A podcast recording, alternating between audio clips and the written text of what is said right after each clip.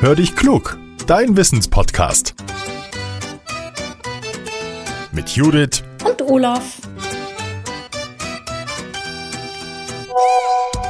Ah, eine Sprachnachricht von Judith. Na, mal hören, was er will.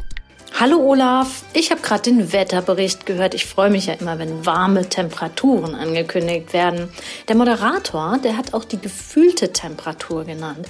Und wie schon so oft habe ich mich gefragt, was ist das eigentlich? Und vor allen Dingen, wie wird das berechnet? Weißt du die Antwort?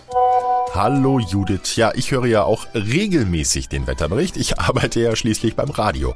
Und am liebsten habe ich es, wenn warme Temperaturen angekündigt werden, so zwischen 25 und 30 Grad. Da fühle ich mich am wohlsten. Das finde ich prima.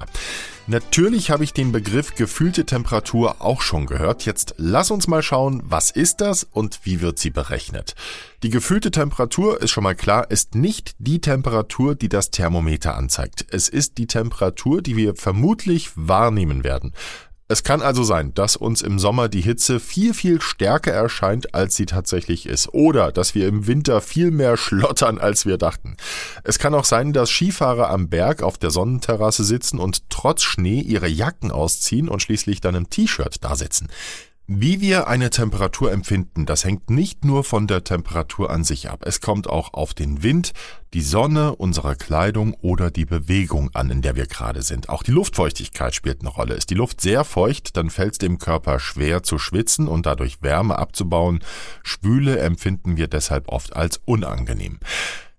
Aber wie wissen die Wetterforscher jetzt, wie sich die Temperatur vermutlich für uns anfühlen wird? Dafür haben sie den sogenannten Klimamichel. Das ist ein gedachter Mensch mit bestimmten Eigenschaften und der wird genutzt, um am Computer zu errechnen, wie er sich vermutlich fühlen wird.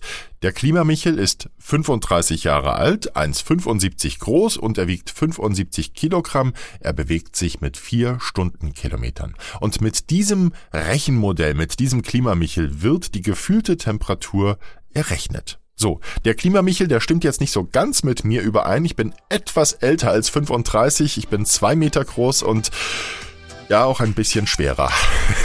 also ich habe jetzt wieder was gelernt, denn den Klimamichel, den habe ich bisher noch nicht gekannt. Jetzt freue ich mich auf die nächste Frage, die Judith ausgräbt am nächsten Mittwoch. Hört ihr uns wieder.